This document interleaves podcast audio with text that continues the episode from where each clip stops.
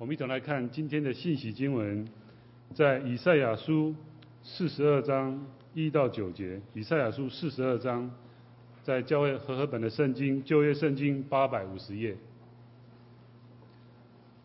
一到九节。好吧，我们就请啊二楼的弟二楼的弟兄姐妹，我们读单数节，然后三楼四楼弟兄姐妹读双数节。第九节我们一起来，啊。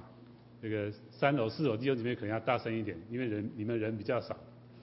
好，我们请二楼弟兄姊妹先开始读单数节。来，看啊，我的仆人，我所扶持、所拣选、心里所喜悦的，我已将我的灵赐给他，他必将公义传给外邦。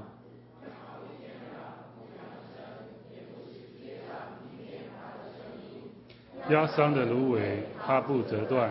将残的灯火，他不吹灭；他凭真理将公义传开。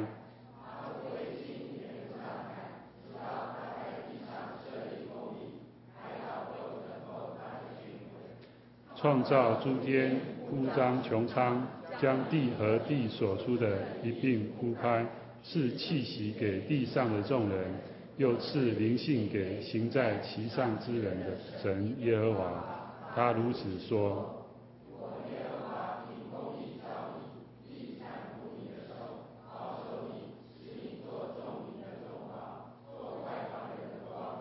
开瞎子的眼，领被囚的出牢狱，领坐黑暗的出监牢。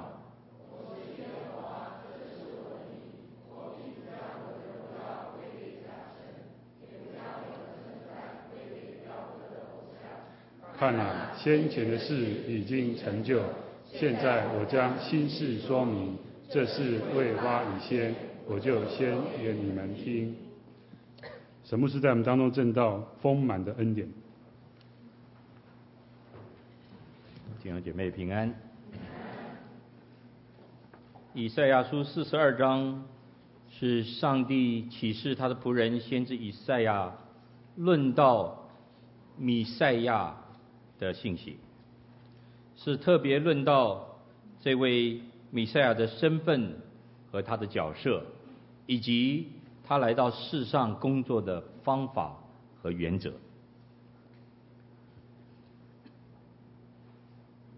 以赛亚书四十二章其实非常清楚的分，这第一到第九节很清楚的分成两段。可是这两段，我觉得非常的清楚，把一个神的或者隐藏或者要显明都可以这样说的一个心意表明出来。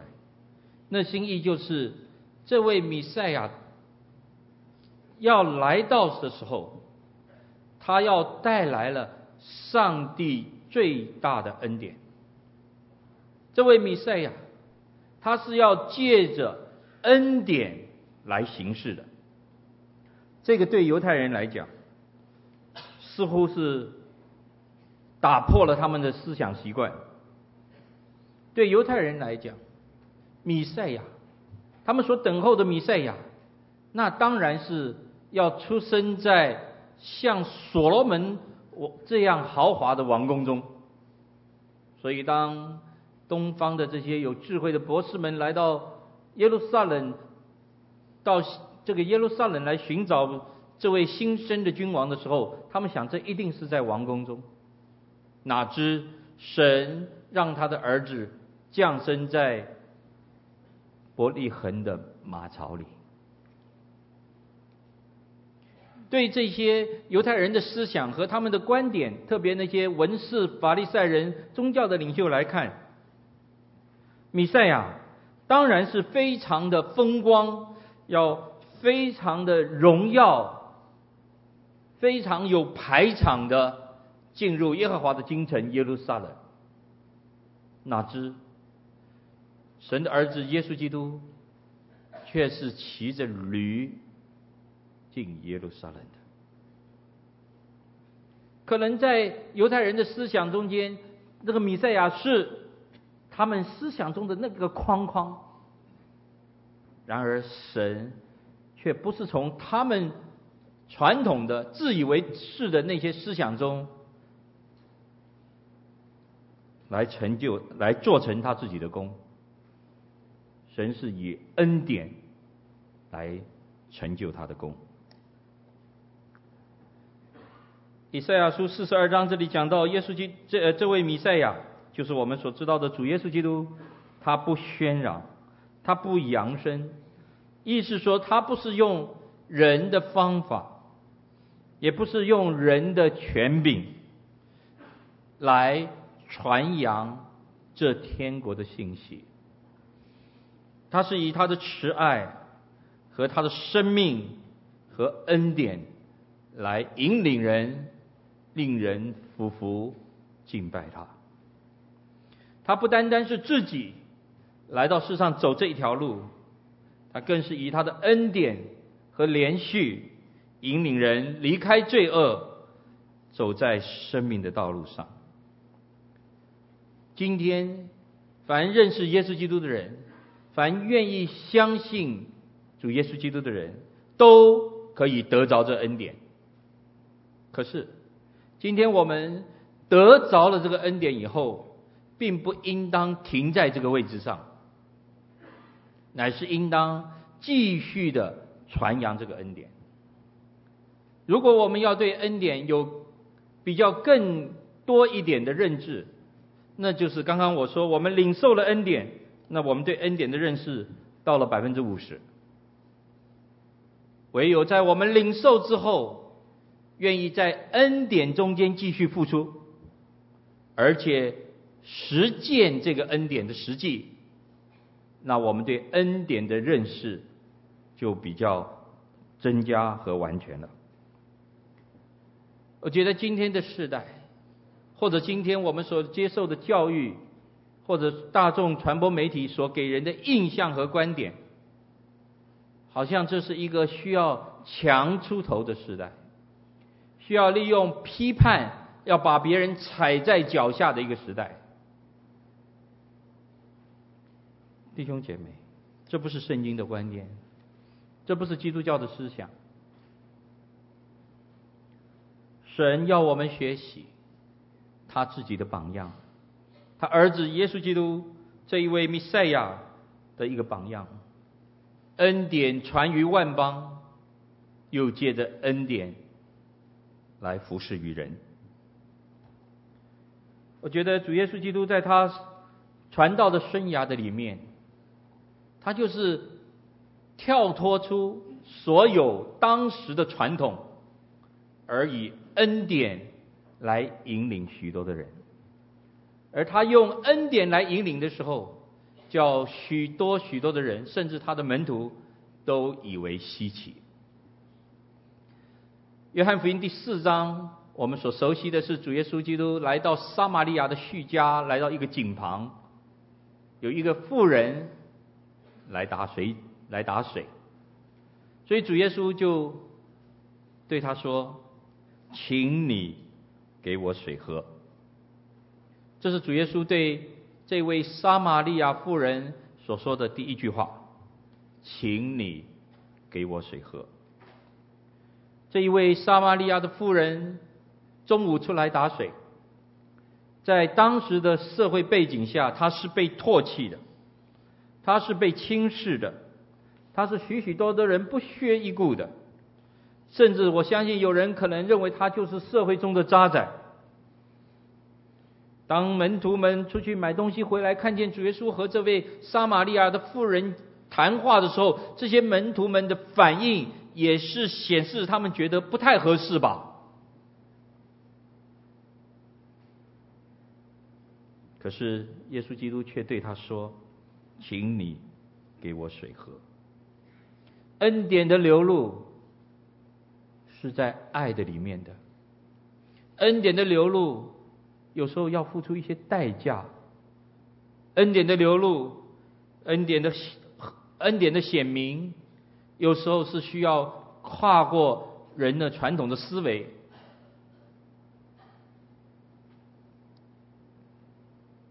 有一次，约翰福音第八章，那些宗教的领袖为了要捉拿耶稣，要找陷害他的把柄，就去捉拿了一个正在行淫的妇人，把她带到耶稣的面前，问耶稣说：“像这样的妇人，按照我们摩西的律法，要用石头打死她，你看该怎么办？”因为在罗马帝国统治下的巴勒斯坦，犹太人没有置人于死的权利，所以主耶稣要怎样回答都是不对的，要不就是侵犯了摩西的律法，要不就是侵犯了罗马的法律。我也很惊讶，捉拿这些富人的宗教领袖，这个是正在行淫的富人的宗教领袖。为什么只捉拿一个人？耶稣怎么做这件事？耶稣对这妇人说那一句话，是对妇人说的第一句话。那些人在哪里呢？没有人定你的罪吗？那些人对耶稣说：“你看，我们是不是应该拿石头打他？”耶稣说：“谁是没有罪的，谁就可以拿石头打他。”所以耶稣讲了这句话以后，那些人从老到小，一个一个都走了。耶稣对这个女人说：“没有人定你的罪吗？从此以后，不要再犯罪。”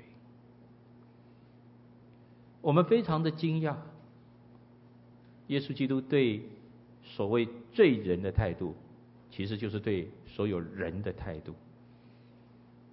在我们的感觉里面，我们把人分为好人和坏人，但是耶稣基督只分成罪人和蒙恩的罪人。其实主耶稣从死里复活以后，在约翰福音第二十一章里面向门徒显现。主耶稣从被钉十字架的时候，这些门徒都离开他了，除了约翰在十字架之下。彼得三次否认他，其他的门徒都不见了，都逃了。约翰福音二十一章讲，他们跑回加利利，在提比利亚海、加利利海那边重新打鱼。主耶稣来向他们显现，所说的第一句话，主耶稣没有责备。我被定在我在科西马尼园之后，我被审问的时候，你们在哪里？主耶稣没有说。我被背十字架走各各他道路的独楼地的时候，你们在哪里？我被钉在十字架上的时候，你们在哪里？主耶稣没有问他们这些问题。主耶稣所说的第一句话说：“小子们呐，你们有吃的没有？”这是，请你给我水喝。没有人定你的罪吗？平平安安的去，从此不要再犯罪。小子，你们有吃的没有？这些都是恩典的延迟。当我们领受恩典，也让我们学习付出恩典。其实要付出恩典不顶容易，但是要付出恩典需要智慧、耐心。当然更需要爱心，可能更需要的是认识自己是蒙恩的一个人，蒙大恩的一个人，而愿意把这恩典回馈和流露。过去这个礼拜里面，我有机会听了呃杨斐利弟兄就 Philip Yancey 的呃一套的录音带。我相信我们中间也许有人听过，在听他这整套的七卷的录音带里面，有非常多的地方给我很大的帮助。其中，他分享一个恩典的见证，我特别听了两三次，很受感动。其实我本来想把那一片 CD 的那一段用这个录音的方式放给诸位听，因为他是菲律宾央视自己亲手亲口讲的。而且是徐承德弟兄给他翻译的，你听一句英文，听一句中文的翻译，可以有一些思想会更好。但是我想，还是我来把他的我我的领受把它分分享。当南非白人政府因着革命的的缘故，白人政府下来，黑人的政权，黑人的政呃黑人开始掌权以后，被关了二十七年的曼德拉先生，从囚犯成为总统，这是全世界一件非常大的事。曼德拉先生成为总统以后，在他的就职典礼中，他有这样的一段宣布。他说：“我们现今所需要的，因为全世界都在看南非，原本所有的权力、所有的武力、所有的枪都在白人的手中，现在都变了。他们认为黑人的政府会有很大很大的报复，南非会落入内战。”和流血的里面，可是曼德拉总统在他的就职典礼，他说：“现今我们所需要的不是报复，甚至不是公平，我们所需要的是相爱和和平。”所以他就命命令了那个图图主教成立一个叫做复和委员会，复和审查委员会。这个复和审查委员会。就做了一个决定，成立了一个法庭。这个法庭就是在南非白人政府统治之下的时刻，凡是有行过不义的事、行过呃犯罪的事、行过呃迫害呃人权的事情的呃这些军人或警察这些有权力的人，只要来到这个。法庭亲自诉说过去的作为，以及把过去所发生的事情陈明了以后，这个法庭就会宣布赦免他的罪，而且不再起诉，如此就过去了。哇，这是一个很了不起的事情，很了不起的事情。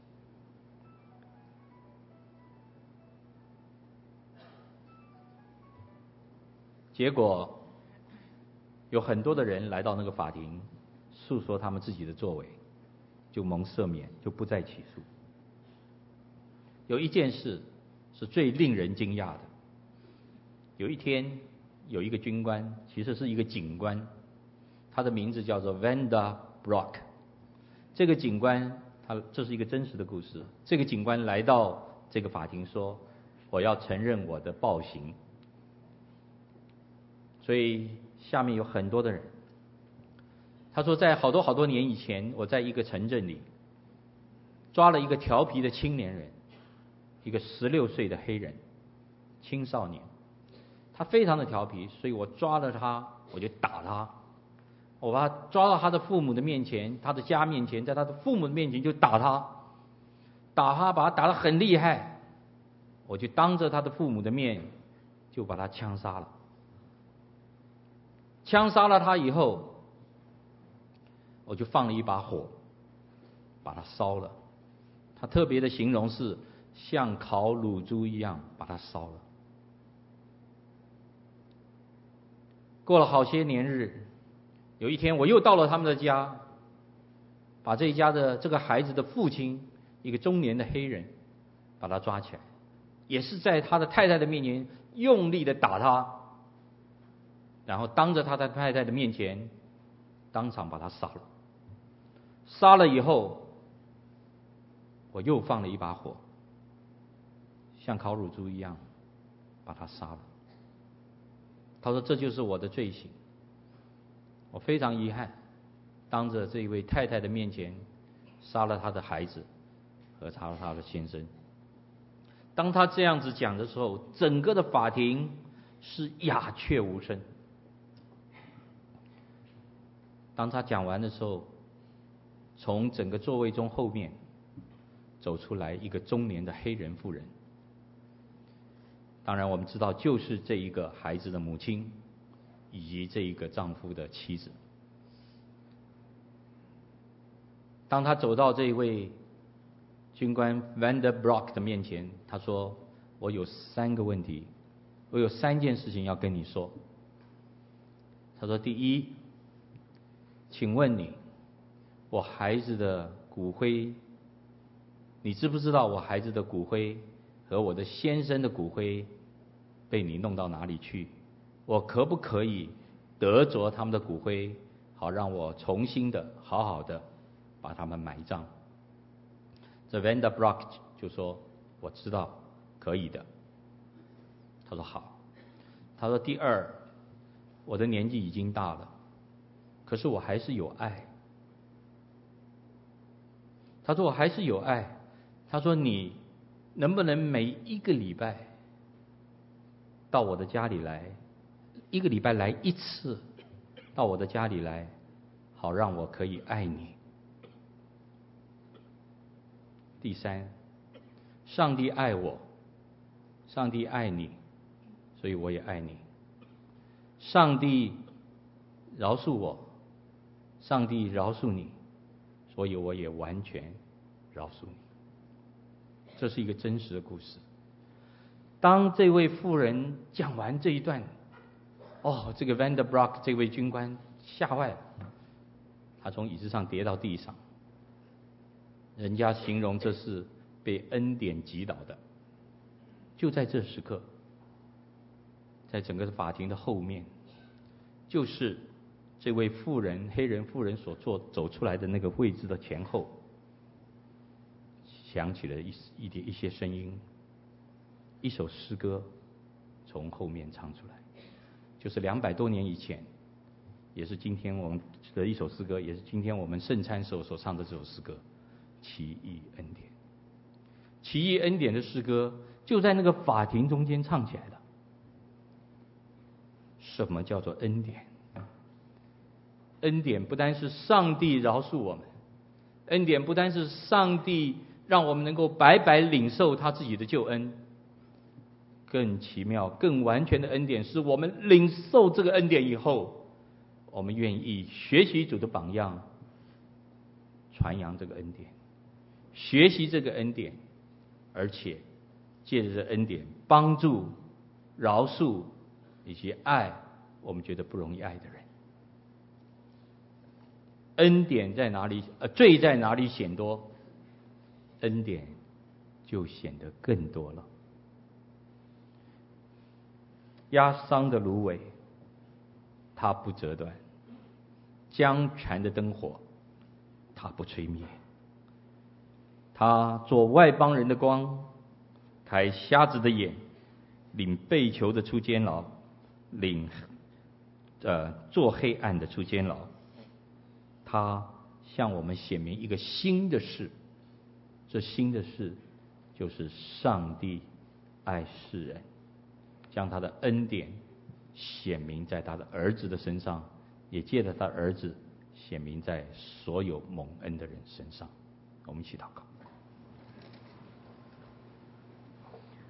父啊，我们所领受的原是我们不配有的，也是不配得的，但却是。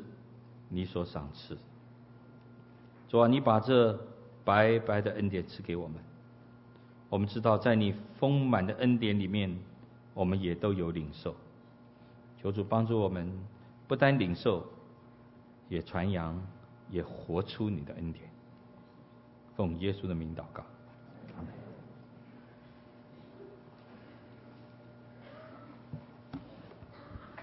谢谢牧师。底下我们有一段时间的经文默想。